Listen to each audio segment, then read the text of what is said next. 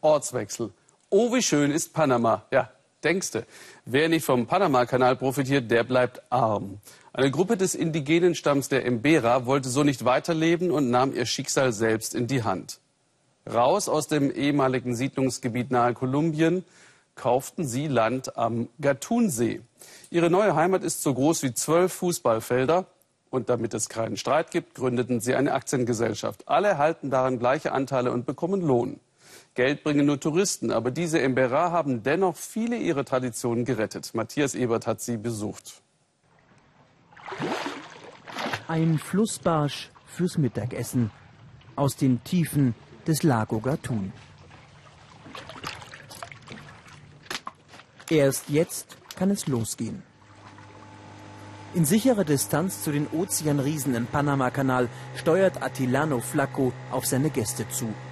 Er ist Noko, der Vizehäuptling der Ureinwohner vom Stamm der Embera, hier am Rio Gatun. Heute an Bord Touristen aus Florida. In der Trockenzeit muss Attilano die Touristen durch den Fluss schieben, um die neue Heimat seines Stammes zu erreichen. Wir haben unsere alte Heimat verlassen. Sie liegt an der Grenze Panamas. Jetzt haben wir hier am Rio Gatun ein neues Leben. Und in dem dreht sich alles um die Touristen.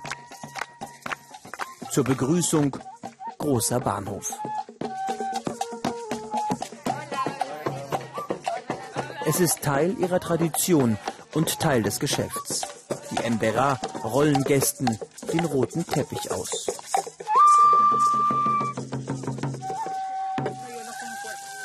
Während nebenan Barsch und Yucca brutzeln, erklärt Attilano, wieso er Vorstandsmitglied einer indigenen Aktiengesellschaft ist. Wir wollten, dass uns unser Boden gehört. Also haben wir mit unserer Firma vor neun Jahren dieses Land gekauft. Jetzt sehen sie ihre Chance darin, ihre Kultur selbst zu vermarkten. Attilanos Onkel Miguel ist Medizinmann, so wie schon sein Großvater. Früher lebte er im Darien, dem Armenhaus Panamas, an der Grenze zu Kolumbien, einem berüchtigten Dschungel. Gefährlicher als die Guerilleros waren die Drogenschmuggler. Denn die kamen mit ihren Drogenpaketen auf dem Rücken an und waren fähig, uns einfach so umzubringen. Die reden nicht. Solche Probleme hatten wir. Deshalb sind wir hierher gekommen und haben dieses Gelände gekauft. Zehn Embera-Familien nahmen ihr Schicksal selbst in die Hand. Mit einem Kredit kauften sie die Halbinsel mit fünf Hausaffen und Tukan Toni, ein Paradies. Und eine Solidargemeinschaft, in der jeder ein Grundgehalt von rund 200 Euro erhält. Wir hängen von den Touristen ab. Wenn viele kommen, verdienen wir mehr.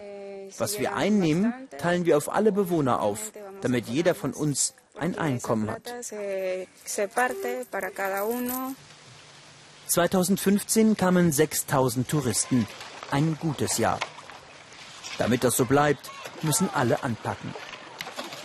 Auch der Vorstandsvorsitzende ihrer Aktiengesellschaft, Attilano Senior, der Anführer der Embera.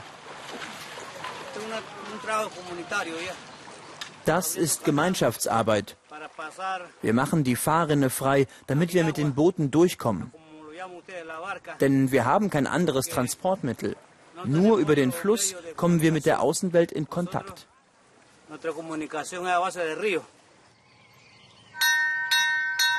Sechs Uhr früh. Fast schon deutsche Gründlichkeit. Häuptling Attilano bei seiner morgendlichen Ansprache vor seinem Vorstand. Dann werden die Aufgaben für den Tag verteilt. Ordnung muss sein. Nebenan hält Attilano Senior penibel alle Fäden in der Hand. Buchhaltung im Paradies. Gar nicht viel anders als bei einem DAX-Konzern. Es gibt monatliche Berichte, alles ganz transparent. Seit einem Monat ist unser Grundstück abbezahlt. Den Kredit von 11.000 Dollar haben wir abgestottert, Stück für Stück. obwohl es auch Monate gab ohne einen einzigen Touristen. Jetzt aber läuft es und wir haben jeden Tag Touristen. Tourismus ist ein sauberes Geschäft, sagen die Embera. Und das ganze Dorf hat eine Vision, die sie schon bald verwirklichen wollen. Wir haben viele Kinder und Jugendliche, die irgendwann heiraten wollen. Die brauchen viel Platz. Und das Gelände, das wir haben, reicht nicht. Wir wollen also das Nachbargrundstück kaufen und dort Hütten bauen für uns und die Touristen. Seit einem Jahr sparen sie, um expandieren zu können. Ganz so wie die großen Aktiengesellschaften.